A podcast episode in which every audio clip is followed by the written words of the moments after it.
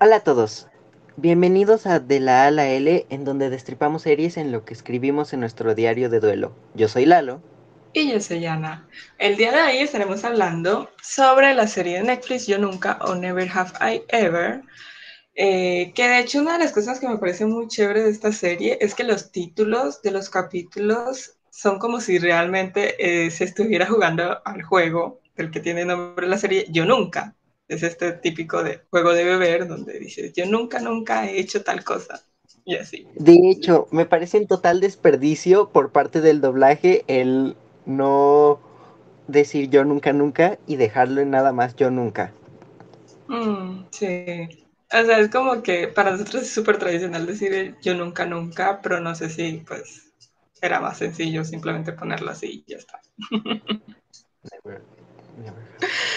Bueno, empecemos con el resumen. Bueno, el resumen es que Debbie es una chica que va a pasar a segundo año de high school, que viene siendo como 12, 13 años, creo, no estoy muy seguro. Eh, bueno, a preparatoria, pues, para los de México, que tiene raíces indias y que precisamente su, sus padres, eh, pues, ¿cómo decirlo? Son inmigrantes. no ilegales, pero sí son inmigrantes. No ilegales, por lo que hay un choque cultural muy claro entre ella y su madre, sobre todo desde la muerte de su padre el, el año pasado, lo cual le generó a Debbie una parálisis temporal en sus piernas hasta que gracias a una eh, a un milagro logró levantarse y poder recuperar la movilidad. Y ahora tiene que lidiar con eso para adquirir nueva popularidad en lo que sobrevive a las luchas con su madre, con la perfección de su prima y con un chico sexy de la secundaria. Ok, muy bien. Eh, ¿Por dónde empezamos? Pues empecemos entonces por Debbie. ah, por cierto, esto es alerta de spoilers. Así oh, que, sí, sí. Hasta aquí que terminó la sección sin spoilers. Shushu. Ya dije demasiado, pero shushu. ok. Eh, algo que se nos estaba pasando. ¿Cómo descubrimos la serie? Mm, yo descubrí la serie por el grupo de WhatsApp que tenemos sobre series. Sí, yo también. De hecho, creo que fue eh, después de, unos, de algunos comentarios de quienes la estaban viendo, creo que tú la estabas viendo para ese momento, yo todavía no la había empezado porque estaba viendo otra cosa, no recuerdo qué. El punto es que para ese momento empezaron a comentarla y dije, bueno, la voy a dejar como para verla en otro momento y bueno, terminé viéndola por iniciativa del grupo y del quien la estaban viendo. Sí, Sí, yo recuerdo que fue precisamente Mena quien me echó presión social para vérmela. y, y, como literalmente no tenía nada mejor que hacer, fue como, ok. Y pues, no sé, yo tenía muy bajas expectativas porque se me hacía que iba a ser una versión mmm, en plan, ¿cómo decirlo? No sé, como Ay, ¿cómo se llama esta wea de esta mierda me supera y. y. Mm. y cosas así? Sentí que era como eso, pero apelando al, al hecho de que la mayoría de esas series era para gente blanca, así que es como, es esto, pero para minorías. Y fue como. no sé, no me llamaba la atención. Bueno, tengo que decir que a mí, de hecho, eh, ¿Cómo sería? De End of the Fucking World no me gusta nada. O sea, traté de empezarme esa serie y no pude. Es una de mis series que estoy allí como de que, ay, sí, muy famosa y todo, pero no me gusta. Pero esta, pues sí, fue como que yo siempre he sido de las que buscan comedias románticas en Netflix todo el tiempo. O sea, literalmente estoy constantemente viendo comedias románticas y soy de quienes se la ven completamente. Nada más es que me pongas un conflicto amoroso en la pantalla, algo gracioso, y ahí estoy para vérmelo. De hecho, una de las cosas que me hizo decidir verme la serie en ese momento fue que los capítulos duraran tan poco, duran como 35 minutos, así que sí, es bastante bueno eso. Siento que eres de las personas que agarran y dicen, tras haberme visto 50 películas románticas seguidas, he llegado a la conclusión de que ningún amor de la vida real vale la pena. Muchas gracias, buenas noches. Pues no sé, también soy de las que dice como todo esto es ficción, o sea, obviamente ninguna comedia romántica puede ser medianamente realista, pero sí, o sea, estoy allí para verme cualquier cliché que me quieras vender. La chica nerd que se enamora del chico eh, popular de la secundaria, ahí me tienes. Sí, ahora que lo dices así, básicamente puedes resumir Never Have I Ever en una reinterpretación de cualquier novela Wattpad 2014. Totalmente. Lo, bueno de esta serie es que pues sí como que te innova un poco y bueno, vamos a entrar en más, detalles de eso, pero definitivamente como que tiene unos giros que son muy geniales eh, para la serie en general. Entonces empecemos con Debbie, con los personajes. Debbie como nuestra protagonista, realmente aquí voy a levantar la queja que levanté en el capítulo pasado de Control Z y es por qué los adolescentes, el único arco de desarrollo que pueden tener es que su padre o su madre estén muertos. O sea, basta con el trauma Disney. ok. Yo sé que pues es el punto seguro de las series de este estilo, pero ¿por qué? O sea, Sí, está bien, es una etapa común en la cual mucha gente atraviesa por duelos, pero, pero ¿cuál es la necesidad a este punto? No hay nada más que pueda hacer un arco de desarrollo de personaje que no sea eso. Aquí voy a discrepar contigo porque a diferencia de la mayoría de las veces que existe este cliché, eh, no siento que solo es agregarle un pasado triste al personaje. Yo directamente siento que la trama se mueve gracias a eso y que ese es como el foco central de la trama. El hecho de que tiene que superar la muerte de su padre, que no solo era su padre, sino literalmente su padre favorito, porque no nos vamos a hacer pendejos. Así como los papás tienen hijos favoritos, nosotros también tenemos un padre favorito que pues si bien no es como que nos encante poder decir, no, es que tenemos que elegir solo un papá, sí tenemos una, una cierta tendencia a, pensar más en otro. Así que es como que te eliminen esa figura y que la otra figura es una mamá súper estricta y súper antipática y que literalmente nunca te dice que estás orgulloso, es como... Así que sí. Ok, pues no sé, es que sigo siendo como un problema para mí, pero entiendes esa idea. De todas formas, es como que también es un cliché eso, ¿no? Es como que siempre te dejan al padre estricto para que tengas drama en tu vida. O sea, tipo, si te dejaran al padre bueno, la serie habría acabado mucho antes. Exacto, o sea, bueno, por algo la, la serie se tiene que vender. O sea, en plan, es como ¿Cómo decirlo? Mm, ah, bueno, retomando el personaje de Debbie.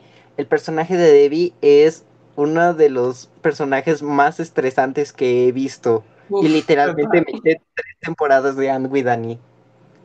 Es el protagonista más estresante. Superó a Anne Shirley Copper. Eso no tiene límites.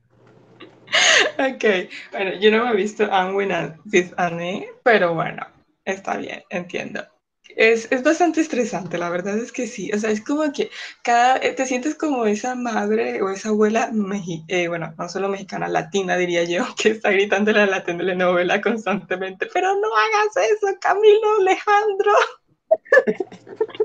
y ahí va Camilo Alejandro a hacerlo y te quedas como, ¿por qué? O sea, eh, ¿hay alguna necesidad? Empezando con el punto de cuando le mienta a sus amigas sobre haber estado con Paxton y demás es como de... ¿Por qué haces eso, Debbie Bichagua Amaro? ¿Cómo se pronuncia tu apellido? Eso es lo que se me hace irrealista. Que es una donadie pero nada más alguien tiene que decir su, su, su nombre completo y lo pronuncia bien a la primera. Es como. ¿eh? Ajá. Sí, cómo no. claro. O sea, ni siquiera les preguntan en algún momento, oye, ¿cómo es que te llamas? Ajá. Pero, mm. Igual no sé, quizá por esta figura de la niña, pues ya sabes, esta competencia que tiene con Ben, de que pues, ajá, de que eh, es la número uno o la número dos siempre, quizá por eso se pudieron haber aprendido el nombre. Pero igual es un poco raro, a la hora de la verdad. Sigue sin tragarme. ok. ¿Qué más podemos decir de Dave? Bueno, la vive con su mamá estricta, tiene un trauma severo que se desarrolla durante toda la temporada, que es la muerte de su padre, eh, lo cual también la aleja de, de sus pero, pero, esta es otra forma de decir que tiene daddy issues. o sea, sí, obviamente, pero continuando. Em, trata como de retomar su popularidad porque siente que tiene este estigma de la chica que era que tenía parálisis en sus piernas y luego no. Que de hecho, si lo piensas, es la manifestación más evidente de sus daddy issues, pero está bien. pero bueno, en, continuando eso, es la número uno, número dos del salón por esta competencia que tiene con otro de sus compañeros. Tiene dos mejores amigas, una que es súper talentosa para el teatro y la otra que está en el club de robótica. Pero todas, o sea, el trío como tal se consideran como unas nerds en la escuela, más no don nadie, como decías. Sí, no. Y, y pues eso.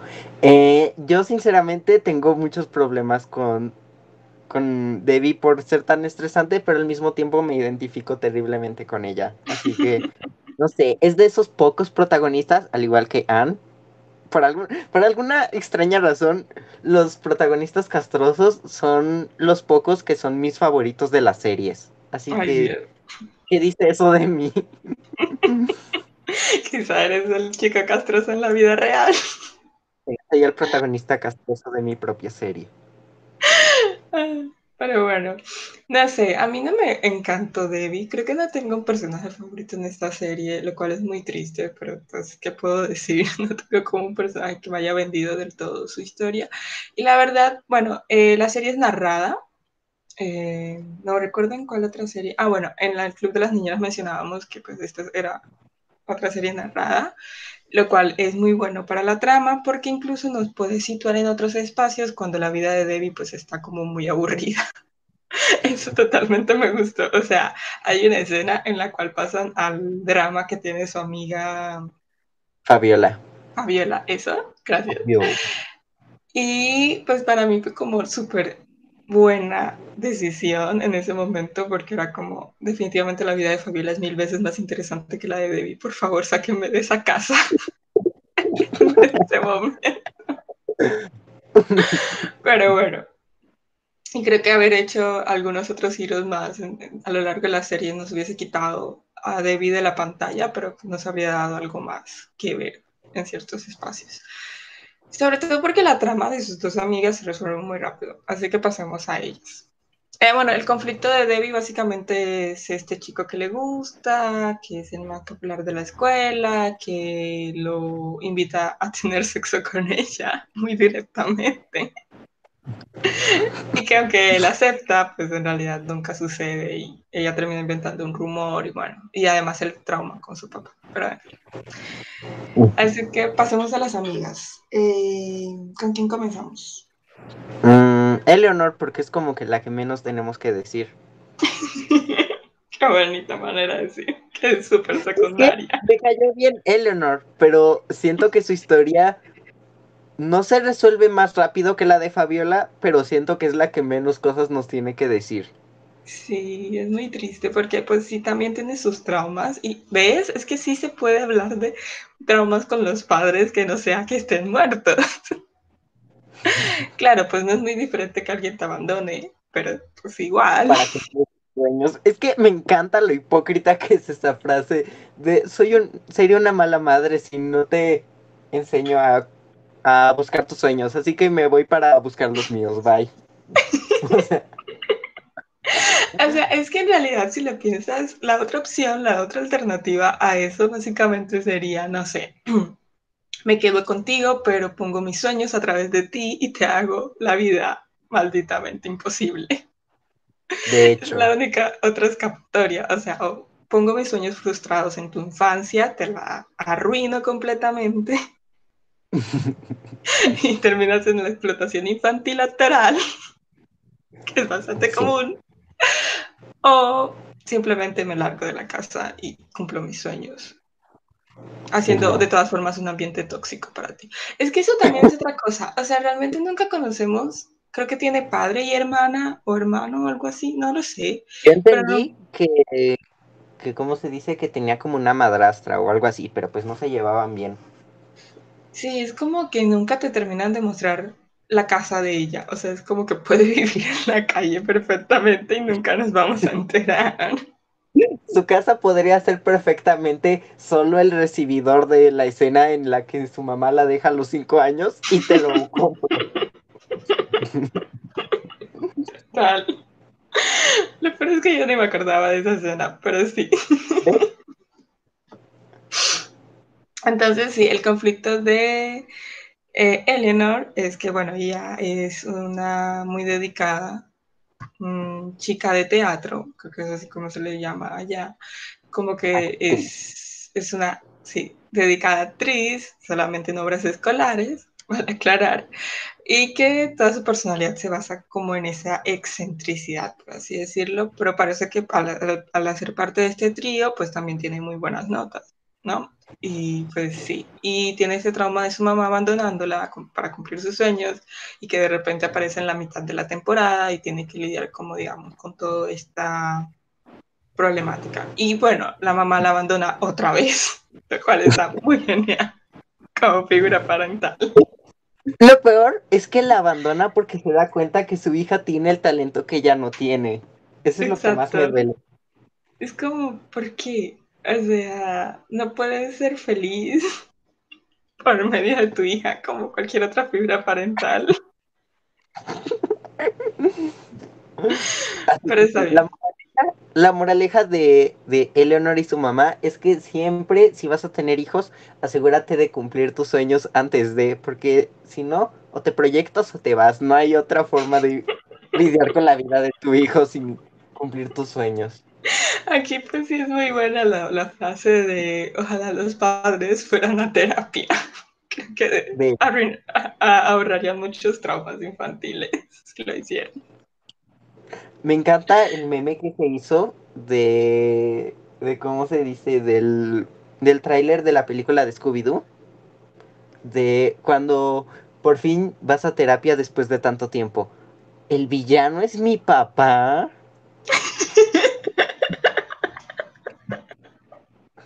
Ok, no, la, no he visto ese tráiler, pero me suena muy bueno. ok, bueno, continuando. Después de Eleanor nos queda Fabiola. Fabiola eh, básicamente es lesbiana, ¿no? Está en todo este proceso de descubrirse, de salir del closet, de eh, entender por qué, o sea, no entender por qué, pero sí entenderse a sí misma, conocerse a sí misma hasta el punto de ser honesta consigo misma al respecto de este tema, con unos padres muy estrictos. Hace parte del club de robótica, creo que ya lo había mencionado. Y es amiga de, de Debbie, por eso nos interesa, supongo. Sí. ¿Qué más? ¿Qué es de decir Fabiola?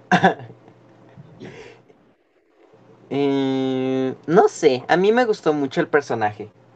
Sí, pues es muy chévere. Siento que ella es más, más que nada como, no la líder, porque la líder es Debbie, pero es la que pone las riendas y dice, mm. sabes, ya te pasaste de mamona, vete, necesito un tiempo. O, ah, bueno, está bien, ya, te perdono. O sea, Eleanor solo está ahí como de espectadora Debbie está liderando y Fabiola dice, pinto mi raya o me uno. Va. Ok, sí, pues es verdad. Igual creo que Eleanor es una figura que apoya mucho a Fabiola y por eso como que siento que el vínculo de ellas dos si bien no nos dejan ver mucho en pantalla, es mucho más sano que el de Debbie con cualquier persona en su vida. con cualquier personaje de la serie, definitivamente. Así, sí, es como odia a su mamá, estamos hablando de Debbie, ¿no? Odia a su mamá, tiene envidia de su prima, eh, solo quiere acostarse con, con el chico que le gusta odia al que es el número uno de su clase cuando ella no lo es. Y con sus amigas, pues bastante mierda. cuando le conviene, básicamente. Es como, ay, tengo problemas. ¿Dónde están mis amigas? y, y, lo puedes ver exactamente en la escena en la que arrastra a Fabiola a hacer estos ejercicios de queje, mm, que de hecho sale en el tráiler. Es como, Dios mío. Y cuando también las intenta incorporar a esta idea de ella sola, de conseguir un novio, porque ella quería un novio, Debbie, ¿no? Y entonces tenía que hacer que sus amigas también consiguieran novio, porque era lo que les iba a ganar popularidad. Y es como, ¿por qué eres así? Debbie no se espera proyectarse en sus hijas, lo hacen sus mejores amigas, chinga su madre. O sea, sí, porque puedes esperar hasta estar embarazada y luego nueve meses y demás. No, tengo dos amigas perfectamente funcionales que debo arruinar. Son lo suficientemente sumisas para hacer algo al respecto. Y es terminando con el personaje de Debbie, sabes que la vida te viene jodida cuando la única relación no tóxica a tu alrededor es la de tu papá muerto. y fue no es que todos sean tóxicos contigo, sino que la tóxica eres tú. Salvo con tu mamá, claro. Creo que es un mutuo. Volviendo a, los mommy issues, porque aquí hay más que nada mommy issues, Fabiola, en el caso de Fabiola, sí se proyectan. Sí, no sé. Necesito una precuela que me, que me explique cómo es que la, la mamá de Fabiola te dice, no, es que los chicos son lo mejor de la, de la preparatoria. Yo recuerdo que tenía como 800 tal, tal y tal. Se convirtió en la doña que se saca de pedo cuando su hija se va a cambiar de francés a latín de último minuto. Es como de... O sea, es que la forma en la que encubre eh, Fabiola que esta salida del clase y demás es bastante absurda y la forma en la que se asusta la mamá es como, señora. Yo también me pondría nervioso si actuaran así simplemente porque voy a aprender otro idioma. Lo peor es que es muy bonito cuando la mamá ya, pues Fabiola finalmente sale de clase y demás y, la mamá es totalmente, ¿cómo se diría? es que tengo la palabra en inglés en la punta de la lengua, pero pues no tiene mucho sentido en, en español. Diré comprensiva. Ajá, es abierta al tema. Sí, es como, bueno, eres mi hija, te sigo queriendo. No te salió. Me gustó mucho la salida del closet y la reacción de la mamá, se me hizo muy natural. En sí, todo en esta serie se me hace medianamente realista. O sea, cuando se enfocan en cosas importantes, siento que sí es realista. Claro que se dan tiempo para fanfarronear y sacarse cosas de la manga, como que te muerde un coyote, ¿no? Pero pues en general es muy relatable la serie. Al menos yo sí me creí la salida de Sí, siento que Fabiola funciona muy bien como una representación bonita de la comunidad LGBT. Es como que no se siente forzado. Si ven algunas personas dirán, es que esta serie es demasiado inclusiva, no puedo soportarla, mis ojos de boomer no pueden verla. La verdad es que se me hace muy bonito que tenga toda esta diversidad, porque bueno. Mi piel blanca se arde al ver que el único personaje relevante es un objeto sexual y no es una mujer.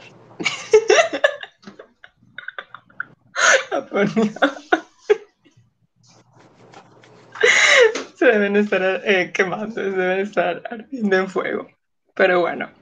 Es que es, perdón, pero me gusta lo poético que, que es eso que literalmente el único personaje relevante hombre que, al, que also son los únicos personajes relevantes blancos, porque pues son dos, solo mm. sirven como interés amoroso de, la protagonista. Es como... es muy irónico, ¿no? Después de años de, de dejarnos a un lado. Sí, no. Por favor que todas las series se conviertan en esta. Tal vez eso era lo, era lo que estaba pensando. Tal vez le dan tanto protagonismo a las madres porque son las únicas que aparecen. O sea, los padres de estas chicas no aparecen, tengan o no tengan. bueno, obviamente el de Debbie aparece en sus flashbacks. Creo que es el otro personaje relevante y ya está.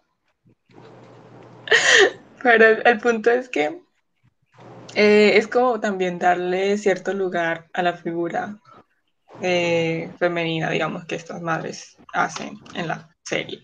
Como que también es cierto que solo hacen como madres de ellas y algo que sí me hubiese gustado es ver un poco más del pasado de la madre de Debbie. Siento que es como que tiene bastante historia de esa mujer y me parecería interesante verlo en la segunda temporada por lo menos. Sí tiene segunda temporada, que ojalá tenga. Sí, yo también ocupo más sobre el pasado de de, de, los padres de Debbie en general, porque pues el papá es muy carismático, en base de flashback ya lo amo y es como literalmente me vería una serie de ellos siendo adultos criando a Debbie teniendo que tres meses o algo así, en una en donde Debbie no hable, simplemente queda los papás. O sea, amo a Debbie, pero literalmente véndanme una serie en donde solo aparezcan los papás y sean felices. O sea, creo que te puedes dar cuenta que esta serie tiene muy buenos personajes secundarios cuando te, te dices repetidamente que quieres spin-off de esos personajes secundarios y estás harto de la protagonista. o sea, evidentemente tienen historias muy interesantes lo cual sirve para enriquecer la historia del protagonista, pero también como sus propias historias paralelas. Bueno, ya hablamos de las mejores amigas, ahora hablemos de los intereses amorosos. ¡A sorpresa, Ben es un interés amoroso de David. Sí, se odian al inicio de la serie, pero este, está este cliché del chico bueno que al final entonces termina consiguiendo su recompensa, termina siendo eh, el interés de la protagonista. Sí. Ah, ya vamos a empezar con esto. No hay ship de, de Debbie que no me duela. Yo, yo estaneo ambos ships y creo que eso es lo que más me agarró de la serie. El que literalmente en el minuto uno que apareció Ben, yo así de, ok, este es mi ship. Aparece Paxton. Ah, no queda bien. Demuestran que Paxton no es la caca que que, ya te predispones porque literal mi primera predicción va a ser esta. No, pues va a ser la típica historia en donde ella está súper enamorada de, de Paxton, pero se va a dar cuenta que no vale la pena y te van a vender como el arco de, de Ben y, y, Debbie como que muy underground. Y luego va a caer en los brazos del chico, bueno, lo siento, esto es algo que ya discutimos y así, pero es que no me compro la idea de que termine con Ben. Sí, spoiler, termina dándole un beso a Ben. Sí, no. Así que, pues yo me imaginaba que iba a ser eso y pues yo ya estaba poniendo como todo mi dinero a Ben en el, en el minuto uno, pero conforme van poniendo a Paxton, que pues ya hablaremos de él, fue como, mm, como que también me gusta Paxton. ¿qué? ¿Qué hago? Y pues nada, así que sí. Pero pues yo amo mucho este cliché de Frenemies to Lovers. Eh, sinceramente, de, de los tipos de clichés en donde los personajes ya se conocen, es el que más me gusta. Mm. Así que sí. Además por pedos personales en los que me proyecto, pero pues, ajá, se me hizo natural. Ok. Se me hizo Excelente. en lo que lo llevaron y pues sí. Como que yo sí los veo juntos pese a todo. O sea, es que no es que no los vea juntos, la serie te lo grita en la cara y así, pero entre todos los clichés, realmente este de Frenemies, no sé si fue porque lo quemé mucho en la época Wattpad que tuve, en la época más intensa de Wattpad, con estos clichés así de la chica nerd y el chico atleta y bla, bla, bla. Pues también estuvo este cliché del mejor amigo y yo siempre pensaba que el mejor amigo era la mejor opción, que obviamente, porque siempre estuvo ahí para ella, bla, bla, bla, bla, bla, bla, bla, que de hecho Ben siempre está para Debbie en los momentos más serios de la serie y así. Sin embargo, es como que es este chico que se hace el bonito, o al menos termina siendo así, ¿no? Como que en la vida real un poco del soft boy, que en realidad es el fuckboy, pero simplemente es el bonito, ¿no? Y eso es como que, ay, qué asco. No, siento que siento que Ben es demasiado annoying para ser soft boy, literalmente es el nerd boy, a secas. O sea, no digo que Ben encaje tal cual en el softboy, porque como Paxson no encaja en el fuckboy, pues igual no sé, pero siento que hay algo de Paxson que es como esta honestidad que siempre está en el fuckboy, como de que solo quiero coger contigo y así se larga y ya está, que pues no tiene nada de malo siempre y cuando sea consensuado. Entonces es como que básicamente por eso me gusta un poco más. Por eso, no es como que yo ame a Paxton o a Ben necesariamente. No, ni siquiera creo que Debbie debe terminar con alguien. Creo que estoy muy del lado de la terapista que dice, debería ser mejor novia antes de intentar tener un novio, ¿no crees? Pero pues igual si hace eso Debbie, pues no sería nuestra Debbie. Irritante. Sería, o sea, normalmente si me voy por los finales por los finales de que no, que el final no se quede con ninguno y se vaya a terapia, pero incluso siento que es más realista que lo haga él de el stand de los besos a que lo haga Debbie.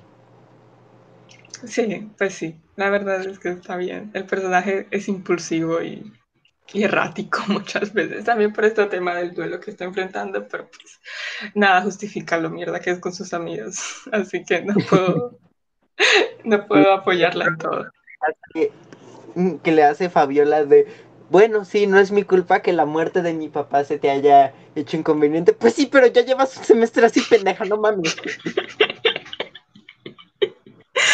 Sea, no puede ponerle tiempos a los duelos de los demás, eso está muy mal.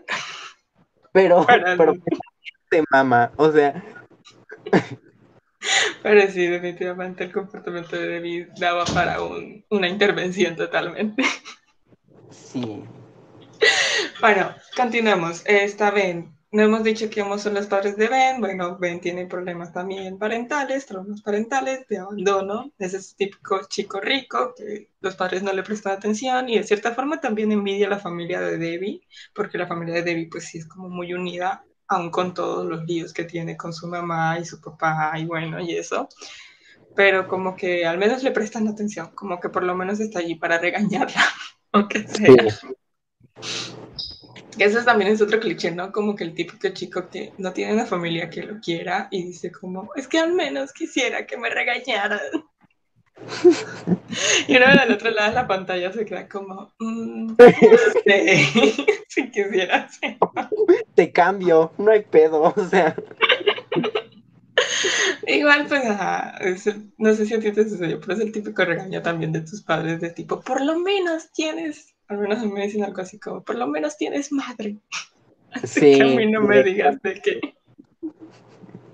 no me digas eso de que, de que no estuve ahí para ti. Al menos estoy siempre pendiente de tu vida, aun cuando no quieres. Pero bueno, Igual, pues Ben no es que viva mal, solamente tiene esto, que de hecho en uno de los capítulos que es dedicado a él, cambiamos de narrador. El narrador, bueno, tiene toda una razón. El narrador de Debbie, que es el que normalmente narra, ¿no? Sí, ¿cómo se llama? El tenista. Eh, John McEnroe. Me encantó eso de que los narradores fueran completamente random, pero que en cierto sentido, pues, sí cuajara con el personaje, si hubiera match. Sí, como que se conectaron de alguna manera. Eso estuvo bueno. Igual el tenista, pues era el tenista favorito de David, del papá de David, perdón. Entonces, pues ahí se explica. sí, no, y el de el de Ben es este actor de Brooklyn 99. El, el weón de. Ay, es que se me acaba de olvidar el personaje, pero ajá, sí, ese weón. Jake, creo que se llama, ¿no? Y ni siquiera me veo la serie. ¿Cuánto spam me habrán hecho para que me la vea? Yo la empecé a ver, o sea, pequeño paréntesis, yo la empecé a ver, pero pues me enteré que cambian el doblaje conforme las temporadas y fue como, no. Y pues ya, así dejé de verla. En fin. ok, bueno, eh, cerramos paréntesis, volvemos a Ben, pues sí, él tiene un capítulo dedicado a él en el cual nos muestran que además la novia no le interesa, está Que no como para amigos. aparentar. No tiene ningún amigo que inventa, al que invitar a un asombroso juego de baloncesto, creo que es. Creo que sí. Y bueno, y luego termina en una especie de reunión o cita muy creepy con un señor de 50 años que es fan de Rick and Morty. y que por un momento lo convence a sentarse a comer con él, aunque todo te todo en su aspecto te dice mm, probablemente No. soy un pedófilo. Pero luego le pide que es, es que esta escena me dio mucha risa, que en teoría uno no se debería reír de esas cosas, pero la serie hace que te rías. Entonces, básicamente le dice como sopla la pizza muy Güey, lentamente. Me siento inocente o no sé porque yo no entendí el desmadre de la pizza. Yo no entendí como que el chiste. Ahí es por la forma de la boca que haces cuando soplas. Ok. Si entiendes que haces una O con la boca muy Sí, no. pequeña, sacando los labios y... Sí, no, no, no, no, no. O sea, como, "Ugh". Y pues lo que el señor imaginaba poner en esa boca. Ay Dios, creo que ya voy a parar. Ay, no. Ay, no, qué horrible. ¿En serio no habías llegado a ese punto? No, no, yo no había llegado a ese punto. Yo simplemente decía, no, pues cualquier persona que te pida soplar sin contexto alguno su, su comida, pues debe de estar mal de la cabeza, pero ok, ya entendí. Gracias. En fin. En fin, o sea, es tan triste que terminó cenando con un pedófilo que Sí. acababa de conocer en un Reddit. Y bueno, pero para buenas noticias de Ben, al día siguiente termina cenando con la familia de Debbie, así que es una mejora. Y de ahí se vuelven best friends. Bueno, algo así, ¿no? ¿Qué más sucede? Eh, bueno, vamos con Paxton. Vamos con Paxton. Él es el típico chico atleta que se supone que tiene esta reputación de chico malo. Bueno, él es. eh, ay, ¿cómo se llama? Él practica natación, es nadador.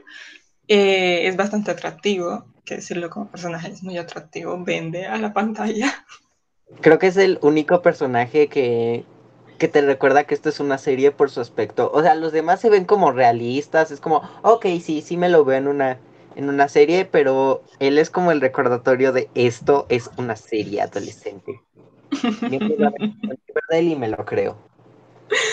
O sea, es muy gracioso porque esta escena también de la terapista, es que la terapista a veces es como, como, no sé, como un recurso de todas formas en la vida de Debbie.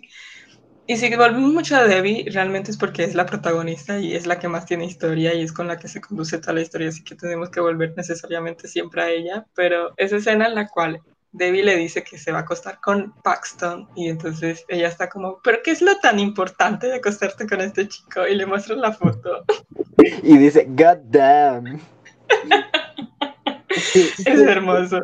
O sea, la verdad es que no estoy a favor de, de que un adulto esté diciendo eso de un chico de secundaria, pero pues sí, es medianamente entendible.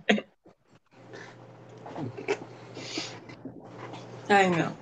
Quizá debemos dedicarle un espacio por lo menos a la terapeuta a hablar de ciertas escenas que también son muy graciosas con ella, pero bueno. Mm, Creo que para cuando hablemos un poco más como del final de la serie. Mm, podría ser.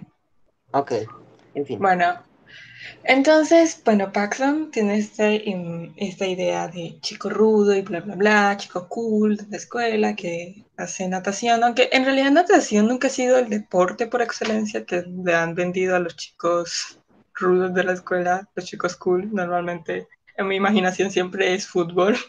Es que ya Latina, estaba- ¿verdad? Yo siento que ya estaban muy quemados y quisieron innovar.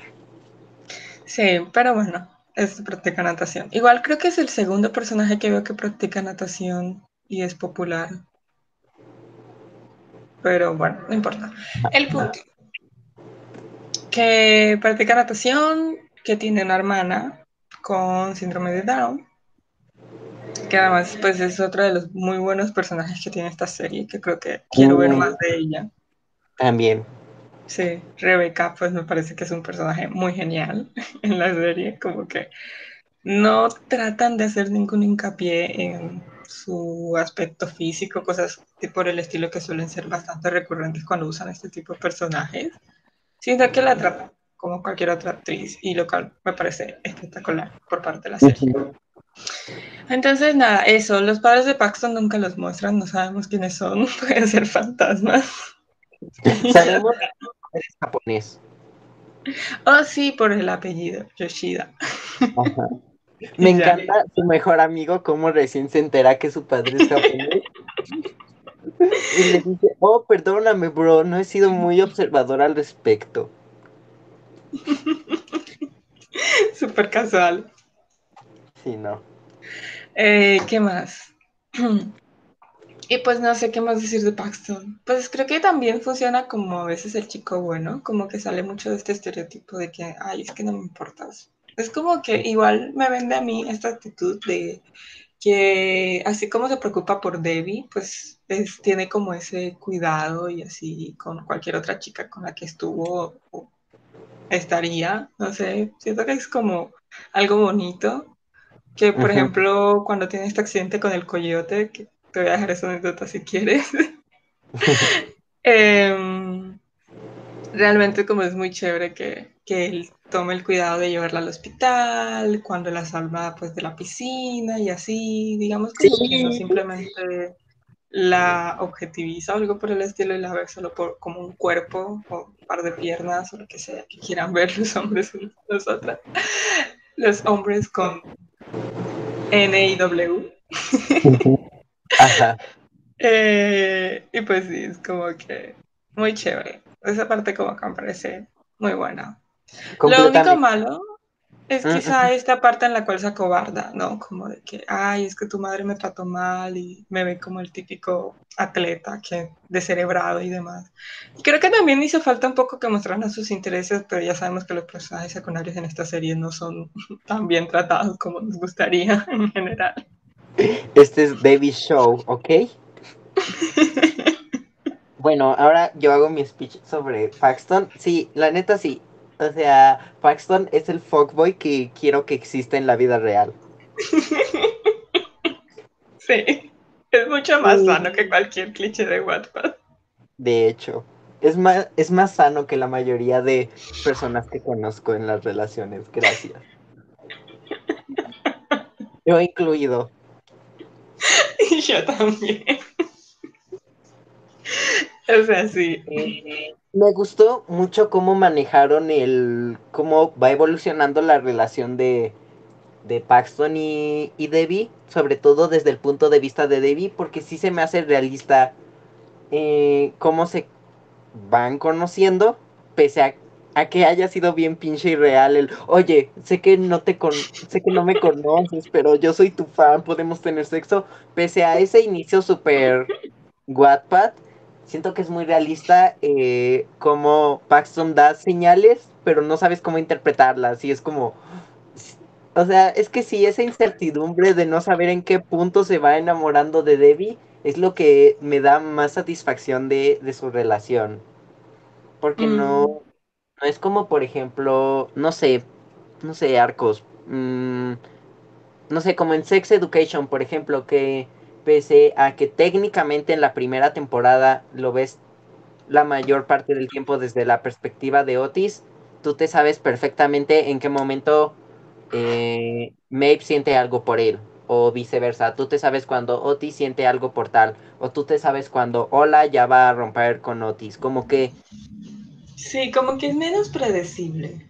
Ajá, es muy usual que te que la mayoría de series que se enfocan como a las relaciones te echen en la cara lo que está sintiendo otro personaje que no es en el que se estén enfocando y es como mm, no sé, me quita un poco el, el punch a veces y me gustó que lo manejaran diferente con Paxton. Se me hace pues más bonito. Y sobre el cómo se acobarda al final, pues ya te lo había dicho alguna vez, pero mi teoría es el hecho de que recurran tantas veces a remarcarte que el personaje de Paxton las otras personas lo ven como bobo, como por ejemplo el hecho de que reprobó historia, el hecho de que Ben le pregunta a David que por qué está con él si es tonto, el, eh, el hecho de que siempre esté a la defensiva, que se eh, enlaza con el hecho de que su hermana tenga down. Y pues el roast que le hace la mamá de David de, ah, entonces cuáles son tus calificaciones, cuántos cuadros de honor, bla, bla, bla. Siento que es un issue súper grande que tiene que lo traten de estúpido por no ser como school smart. No sé cuál es el término como apropiado. y, y nada. O sea, siento que son dos issues que forman mucho la personalidad de Paxton, el que todo el mundo lo, lo tache de imbécil y que desde que está con su hermana, pues sí, desde que adoptaron a su hermana, porque creo que es adoptada, pues siempre ha tenido que estar a la defensiva. No sé. Ay, Dios, iba a ser un chiste muy cruel. No, mejor no. eh, volviendo al tema. Pues sí, Paxton, no sé, simplemente más como mejor interés amoroso. Igual para mí es como más acorde porque Debbie siempre estuvo interesada en él, como que siempre estuvo claro que ella tenía algún interés en Paxton. En cambio que, que se quede así como digamos al final, como que se bese con Ben apasionadamente y demás, se me hace como, ay, porque, o sea, no sé, sigue siendo mucho más amante de que se quede con alguien que no es tan parecida a ella. También. Y que como ese salto de, conocer quién es Paxton en realidad. Ah, qué bonito. A mí me da curiosidad, o sea, sé que no va a pasar porque yo ya sé que la relación canon es Paxton con Debbie y estoy alegre que eso pase al mismo tiempo que sufro, pero ¿te imaginas cómo sería la crianza de los hijos resultantes de Debbie y Ben? Dios, qué horror. Siento que se terminarían divorciando en algún punto y si no, le joderían la vida completamente a sus hijos. Sí, honestamente siento que tendrían que ser literalmente los del cuadro de honor toda, toda su vida o estarían arruinados.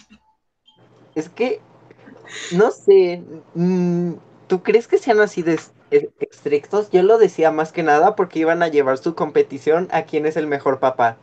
Oh, no, yo lo imaginé como, como son este típico dúo de súper eh, sábelo todos en el salón y así como que iban a poner mucha presión en las notas de sus hijos, o al menos eso imagina. Yo sé que muchos dirán como, ay, es que, pero es que Debbie ya tiene un trauma con que su madre sea súper exigente, pero en realidad no puedes cambiar tanto tu personalidad, creo yo, como padre.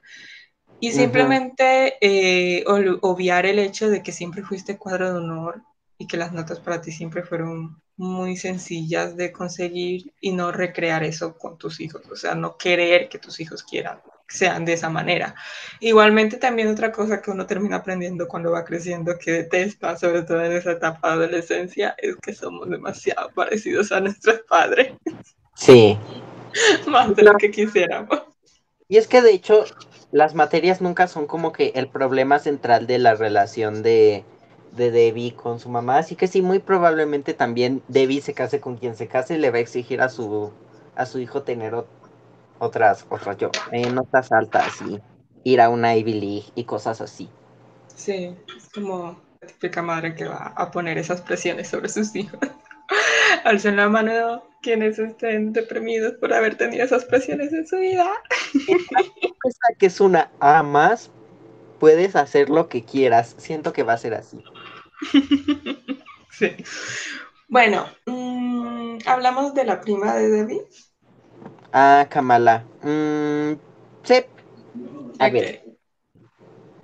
No sé, me encanta que pues Kamala tenga como toda esta imagen desde la perspectiva de Debbie de nuevo, porque Debbie es quien nos narra todo, como de chica súper inteligente, pero también súper modelo y súper hermosa y bla, bla, bla. Y realmente me gusta mucho el personaje de Kamala, no sé, es como que sí entra eh, supuestamente en estereotipos de belleza y así.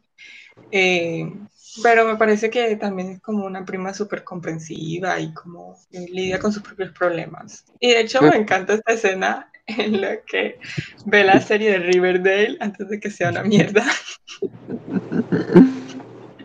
Y dice, quiero ser como Betty. Y luego piensas, no, cariño, no quiero ser como Betty.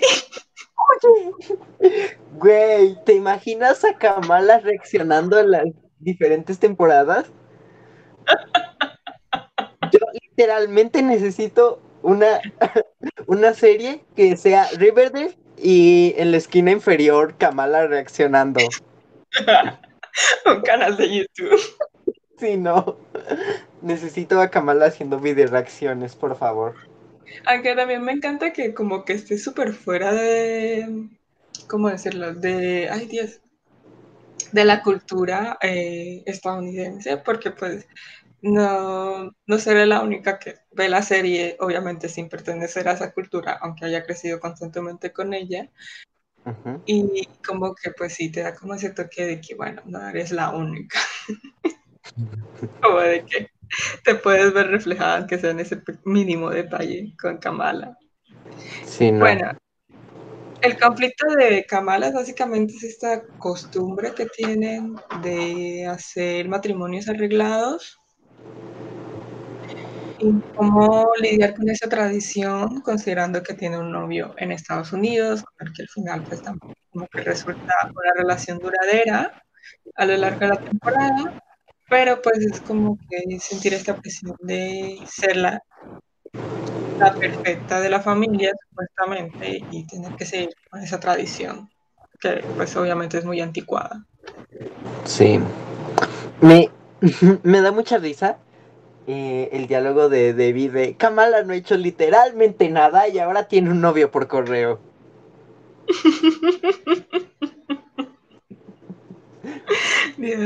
es que no sé, Debbie es muy, ¿cómo decirlo? Centrada en sí misma, bueno, egoísta, para resumir. y como que no ve lo malo de eso, pero uno dice como, Dios, ¿por qué, eres así, Debbie? ¿Por qué eres así? ¿Puedes dejar de ser tan mierda lo suficiente para darte cuenta que están vendiendo a tu prima? Ay, no, encima este diálogo, ay, es que realmente es muy feo, aunque la serie lo haga como un poco en chiste, de cuando está en la videollamada con los padres de este muchacho y mm. tiene que hacer el papel de la eh, perfecta esposa, o sea, la perfecta esposa en el sentido de que, ay, me encanta cocinar, ay, sé limpiar muy bien la casa, obviamente no tengo ningún valor más allá de ese tipo de cosas como mujer, ¿no? Porque además tiene unos títulos espectaculares en este, ay, este instituto de Estados Unidos. Güey, o sea, va al MIT, es como literalmente su vida vale el triple que la mía. sí, que la mía también, probablemente. Pero, o sea, realmente es muy feo ese diálogo que tienen. Como que siento que la figura de Kamala es muy chévere como para recordarnos que no es la que Debbie no es la única que sufre en esa familia. Sobre todo me enojó eh, el tío que, que le dice, no, yo soy muy comprensivo, sé que vas a querer trabajar hasta que tengas hijos. Y yo así de... Dios. Yo quería pasear al tío, la neta. Creo que es el personaje que odio de esa serie. No sé si lo odio, porque igual, pues no sé. Está de nuevo, o sea, está otra vez, y quizás esto sería interesante en otro momento hablar más del tema, pero está de nuevo para hacer este lugar de sacar, soltar frases machistas, incluso misóginas, eh, y que también se burlen un poco de él, como de que por eso no funcionan tus matrimonios, tío. Pero que al mismo tiempo como que lo hacen tipo humor, ¿no? De que esto no, ¿cómo decirlo? Esto no hace daño a nadie porque lo estamos usando para mostrar que aunque nos estamos burlando de ello, eh, eh, lo estamos usando para mostrar que está mal, Aunque a veces puedes darte cuenta que sí hay personajes que se creen ese tipo de cosas. Y es como, no sé, es muy raro. Es un fenómeno bastante complejo. Sí. Al principio, la primera vez que vi la serie, estaba muy en contra de cómo eh, se deshicieron del, del, novio de Kamala para dar paso al, al esposo. Uh -huh. Pero ya volviendo a ver la serie, su, su novio que no sé cómo se llama y no me aparece en mi búsqueda de Google de reparto. Así de poco interesante es. Creo que solo aparece en un capítulo. Y si tiene sí, o sea, tres minutos en pantalla es mucho, creo. Literalmente me sale antes un personaje llamado Vivian, que no sé quién es. Yo tampoco. ¿Quién será? Me- sale- sabe, coméntenos. O sea, me sale antes el novio de Eleanor y sale menos. ¿En serio? Sí. Ah, bueno, en fin, pero volviendo a, a- a este chico, volviendo a ver la serie, me di cuenta que era un simp tóxico que no sabe lo que es. Simplemente quédate en lo que yo resuelvo este pedo. Quédate lejos de mi casa. Oh, cierto, el novio eh, estadounidense. Creo que es Steve. Algo que se así. llama Steve. Pensé O que sea- hablabas del esposo. Por eso decía. No. No, No, eh, el, el novio aparece como en dos o tres capítulos. Creo que solamente en la escena en la que Debbie se da cuenta que Kamala puede ser una prima cool. ajá, que Kamal es una persona. y que tiene sus propios problemas. Pero bueno, es que en realidad si lo piensas, toda la serie se trata de, de Debbie con sus problemas y, y pensando que el resto de personas no los tienen, lo cual es muy adolescente, vamos a ser sinceros. En la adolescencia todos pensamos así como, mi vida es un desastre, nadie Creo podía que- entenderme. Creo que me logra, lo que me logra reconciliarme con, con Debbie es saber conscientemente que yo soy un poco así. Y es como, lo que te choca, te checa, querida. Así que, si te cae mal el personaje de Debbie, ¿por qué? Ok, ok. Sí. No creo que me suceda, pero está bien. En fin. Eh, volviendo ¿Qué nos a- falta? Pues sí, Ah, bueno. o sea, su, su novio eh, era un simp que no obedecía, que no ve la, la presión cultural que está viviendo Kamala para que entre a propiedad privada a tratar de, no sé, robársela. Literalmente no tenía un plan, simplemente se iba a quedar en el cuarto de Kamala hasta que pasara algo. Y pues Total. sí, no, fue como, no sé, en definitiva fue mejor que se quedara sin él. Y pues el, el pretendiente, el esposo, que no es su esposo porque no se ha casado, es mil veces mejor. Es que que- igual no lo conocemos, así que yo no diría si es mejor o peor, O sea, pero está bien.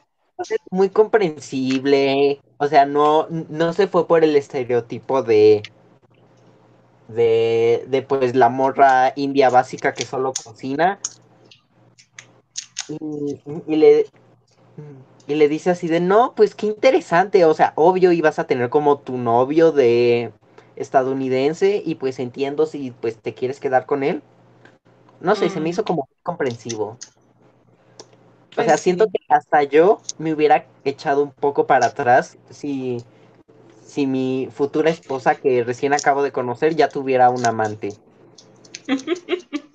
O sea, que tú serías más tóxico. O sea, siento que yo sería más tóxico. Ok. Este o sea, capítulo quizá que- debería llamarse La toxicidad de Lalo. Exacto. Yo nunca, nunca me he identificado con Nevi porque soy un tóxico de mierda como ella. Ok, bueno, ahora creo que es un buen momento para dedicarnos a hablar un poquito de la terapeuta. Realmente Ah. solo lo dije porque quiero sacar a colación la escena en la cual Debbie llega a su, a su consultorio y ella está súper elegantemente vestida Sí. y Debbie se queda como, ¿va a algún lado? Y ella como de, yo también tengo vida, niña. Güey, me recordó muchas veces a, no me pasó a mí, pero es como que un tropo común de los niños asumir que los maestros duermen en la escuela. Ay, Dios. Es que sí. Y, y, y, esas escenas traumáticas que uno tenía cuando estaba en la escuela y se los cruzaba así como, yo no sé, en, en un supermercado. Y te quedabas como, maestro, ¿qué hace aquí? Aunque literalmente me acuerdo también de que en algunos eh, cursos, digamos, no tan estrictos como, como en la escuela y así, sino tipo cursos de idiomas, eh, una vez un profesor comentaba tipo que se iba a las funciones súper tarde de cine uh -huh. porque no quería cruzarse con ninguno de los alumnos. es como, le doy a menores de edad. Seguramente no van a tener la manera de llegar a las funciones de, de 12 de la noche. o al menos no van a tener la suficiente valentía para contarle a alguien si me vieron a las 12 de la noche en el cine. sí. Ser maestro debe ser muy duro para ver ese tipo de cosas. Me imagino. Pero pues, en fin, eh, pues es que no hay mucho que decir de la terapeuta.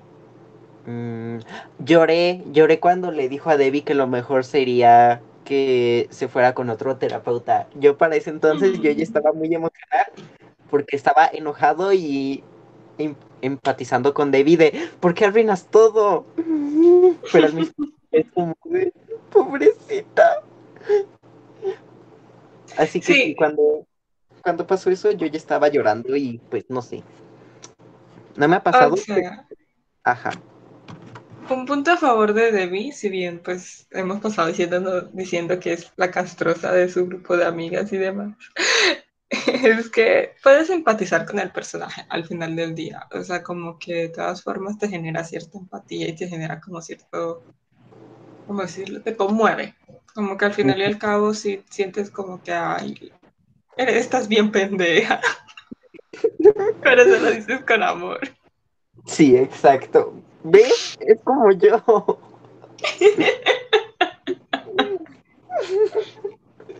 Adiós. Bueno, y bueno, quería que contaras la anécdota del coyote o me va a tocar a mí. Ah, sí. O sea, literalmente de los mejores momentos de la serie, de los mejores momentos de las series de Netflix, como David toda ebria, tras haber llegado a la conclusión al inicio del capítulo que su papá ha reencarnado en un coyote, se lo encuentra nuevamente y trata de hablar con él así bien conmovedoramente y dar el siguiente paso en su terapia y ¡pum! la muerde el coyote. Y termina en el hospital con Paxo. Y termina en el hospital con Paxo. Cierto, donde las amigas le dicen, ¿por qué no tienes sexo con él en el hospital? Al estilo Anatomía de Grey. Yes. Dios. Güey. Sí. ¿Te imaginas que ella realmente lo hubiese intentado y lo hubiese conseguido y hubiese llegado a la fama cinco minutos después? Ay, sí que habría sido un gran problema, ¿eh? Dios, siento... No, no, su mamá no está... Ay, hablemos de la mamá. Ok. La mamá es súper... Súper me recuerda a mi mamá. Hay que ser sinceros. me recuerda a mi mamá. Siento que mi mamá no es tan así, pero a little bit. Mm. No sé. sé. Como que muy relatable una mamá que se enoja y te regaña y te dicen, no, es que esto, bla, bla, bla. Sí, de hecho, uno de los traumas igualmente se mantienen en la vida adulta, supongo. O sea, tengo dos años de ser adulta. es que básicamente te puedes dar cuenta que eh, el hecho de que tus padres no te digan que están orgullosos de ti es como que uno de tus mayores problemas cuando eres adolescente, como que sientes esta presión a veces es hasta inexistente e injustificada, pero como de que ellos no me entienden y soy solo un fracaso para ellos, soy solo una decepción. Aunque bueno, rompiendo un, una lanza a favor de Debbie, explícitamente la mamá le decía que la decepcionaba, así que pues sí. Ah, pues sí. O sea, literalmente, eh, si bien Debbie es bien pinche tóxica, la mamá siento que es la tóxica de la relación, o la que no dejaba que la relación avanzara. Ok, bueno. Eh, entonces le, lanzaré un lanzaré un comentario a favor de la mamá y es que esa vez obviamente es casi al final de la temporada, pero cuando el Debbie le dice, tipo, hubiese deseado que la, que la muerta fueras tú, como, ah, ahí sí se pasó tres pueblos, Debbie. Sí, no.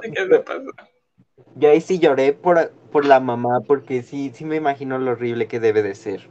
Mm. Bueno, yo solo lloré con el final. O sea, no con el beso. Ah. Sino cuando están tirando las cenizas. Como que si me salió una lagrimita o algo así. Güey, es que también.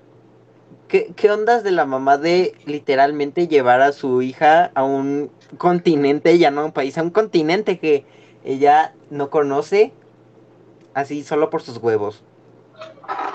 Pues es que poniéndonos en el lugar de la mamá, pues también es entendible que estando en otro continente donde no encajas con la cultura, donde estás criando una niña adolescente, no es fácil, evidentemente, eh, y que no tienes, digamos, tus familiares cercanos a los cuales recurrir cuando tienes problemas y así. O sea, no es como que de pronto no tengan internet o algo por el estilo, pero digamos que como adulto eh, responsable y así, también lidiando obviamente con, con tu sobrina, supongo que sería, ¿no? La, la prima de... Oye, ¿qué explican de qué lado de la familia es Kamala? Mm, es verdad. O sea, asumiendo que sus dos padres son indios es como podría ser cualquiera de los dos lados. Eso no es relevante. En fin.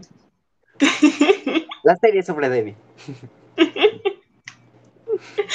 Anyways, el punto es que como que sin una red de apoyo en un lugar donde estás completamente solo y, y ya con una niña que no sabes cómo enseñarle los valores que consideras importantes, es muy complicado estar.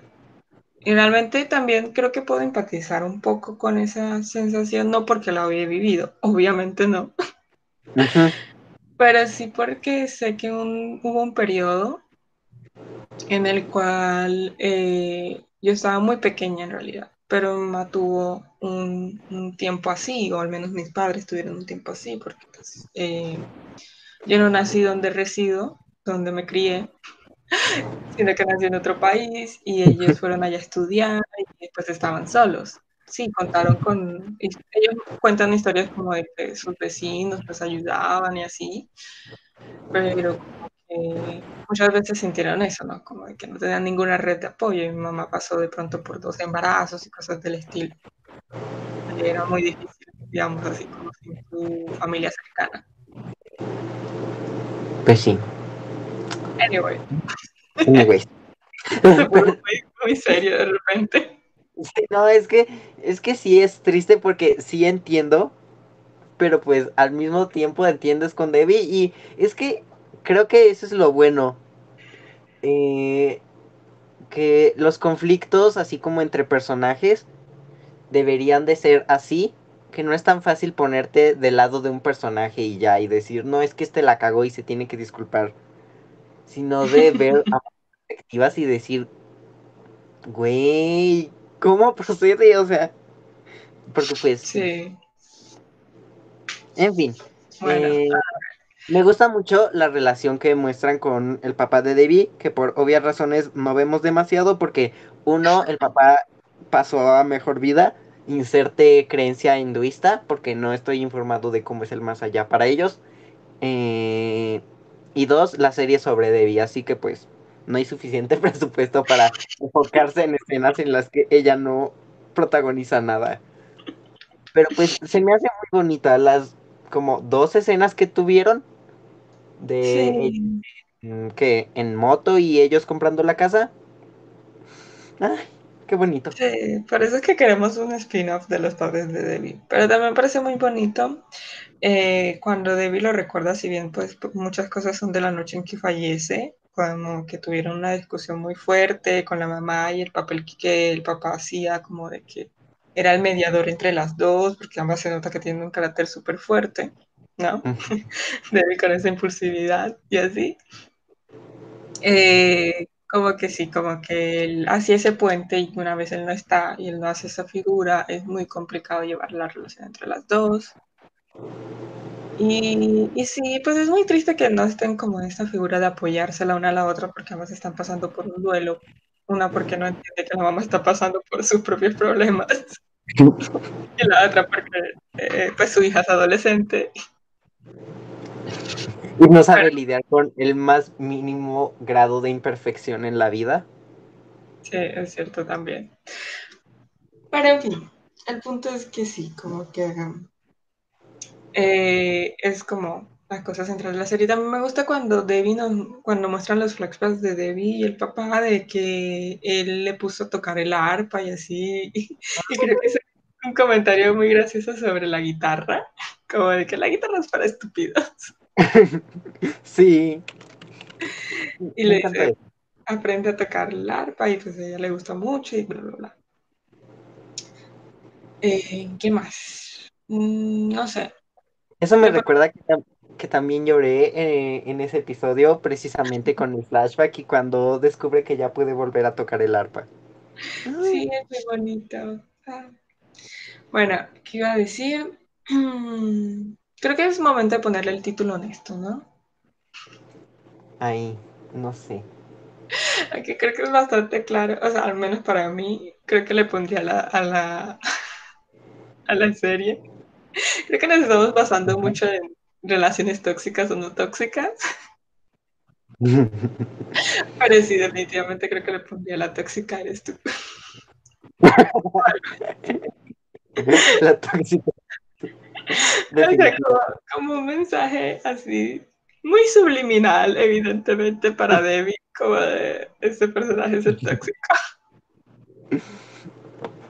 Sí, definitivamente. Uf, pues sí. No. Ay, Ay.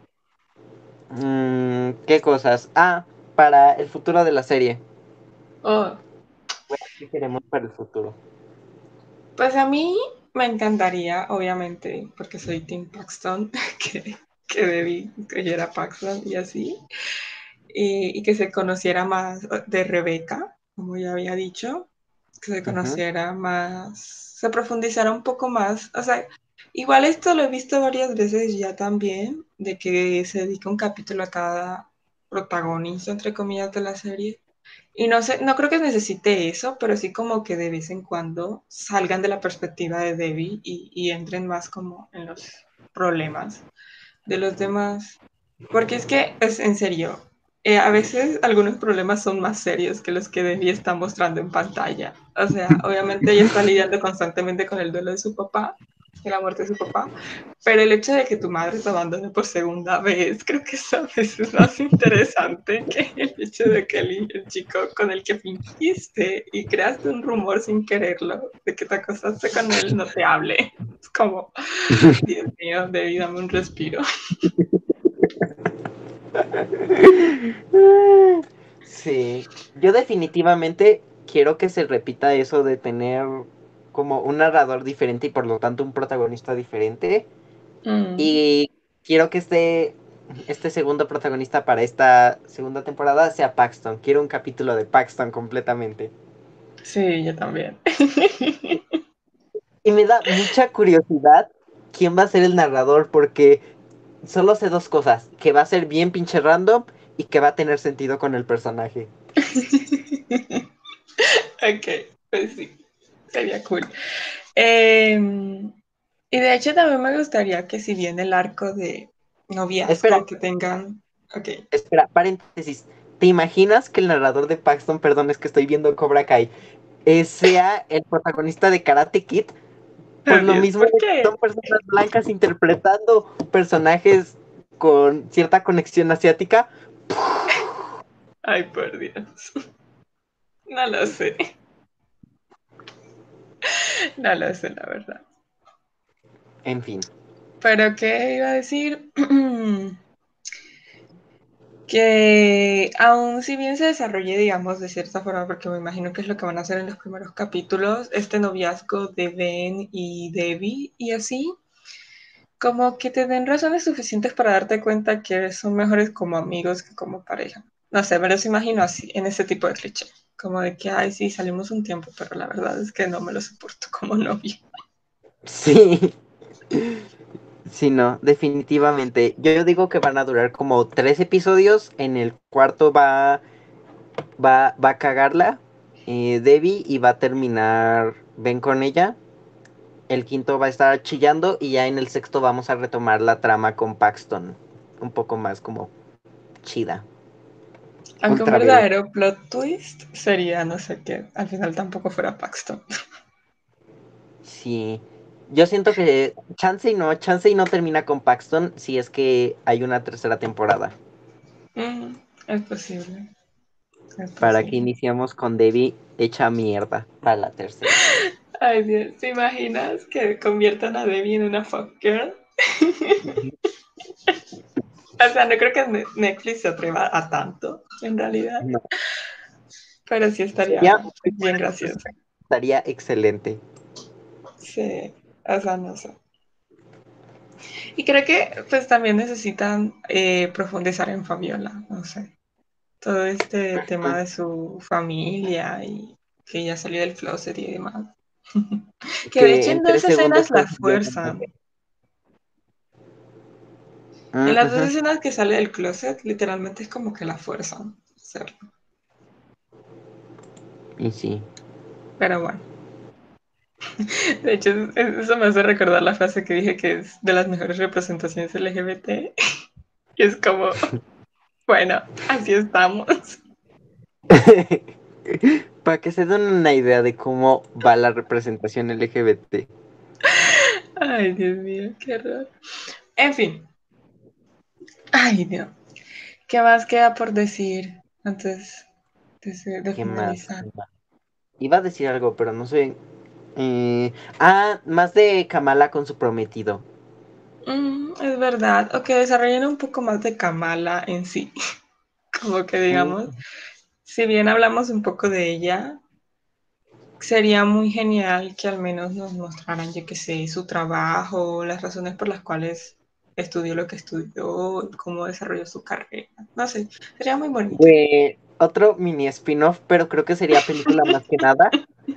¿Cómo es que llegó, cómo es que Kamala llegó a vivir con, con, esta, con, ay, con la mamá de Debbie, se me acaba de ir el nombre del personaje, porque pues considerando que literalmente la, la ocupan nada más para cocinar y para criar niños, no sé cómo es que llegó a convencerlos de, me voy a Estados Unidos a estudiar una universidad bien pinche cara.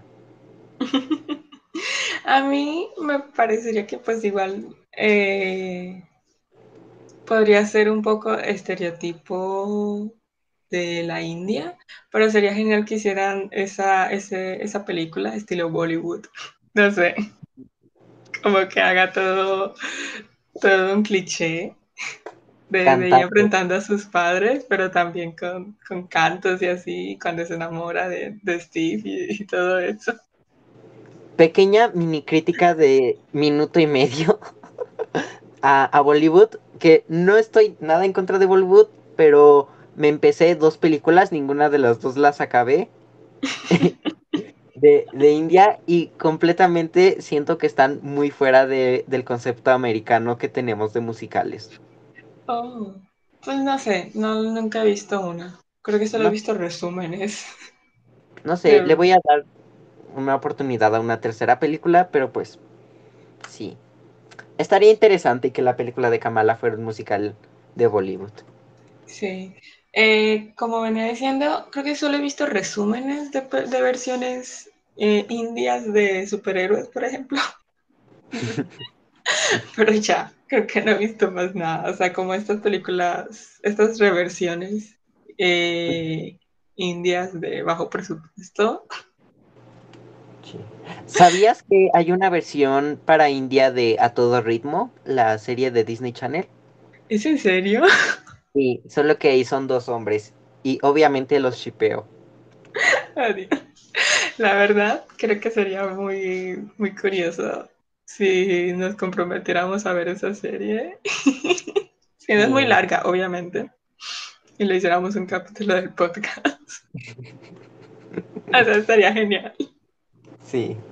Voy, voy a averiguar cuándo es el día de la independencia de India y lo vamos a hacer capítulo especial. Oh, por Dios. Una película de Bollywood. Ándale, hay que sí. Pero bueno, ya estamos desvariando demasiado y pues creo que eso ya es un... ¿Un qué? una señal de que ya no hay nada más que decir sobre la serie. Sí, en serio. Cuando empezamos a hablar de otras series, tenemos que detenernos. Sí, no. Pero bueno, gracias por echarse todo esto. Eh, ¿Calificación? ¿Cuánto le das? Mm, le doy un 4.5 de 5. Es que me gustó y es refrescante. No le doy un 5 porque pues tampoco creo que sea así wow, pero está bien. Eh, nuestro ranking personal, ¿cuántas lágrimas de Lalo? ¿Cuántas lágrimas de Lalo? Se lleva 8 de 10 lágrimas de Lalo. Oh, por Dios. Fue una buena serie entonces. Sí, definitivamente. Bueno, em, con esto vamos finalizando. Y pues nada, esto fue de la A a la L con Ana. Y Lalo. Nos vemos la próxima. Adiós.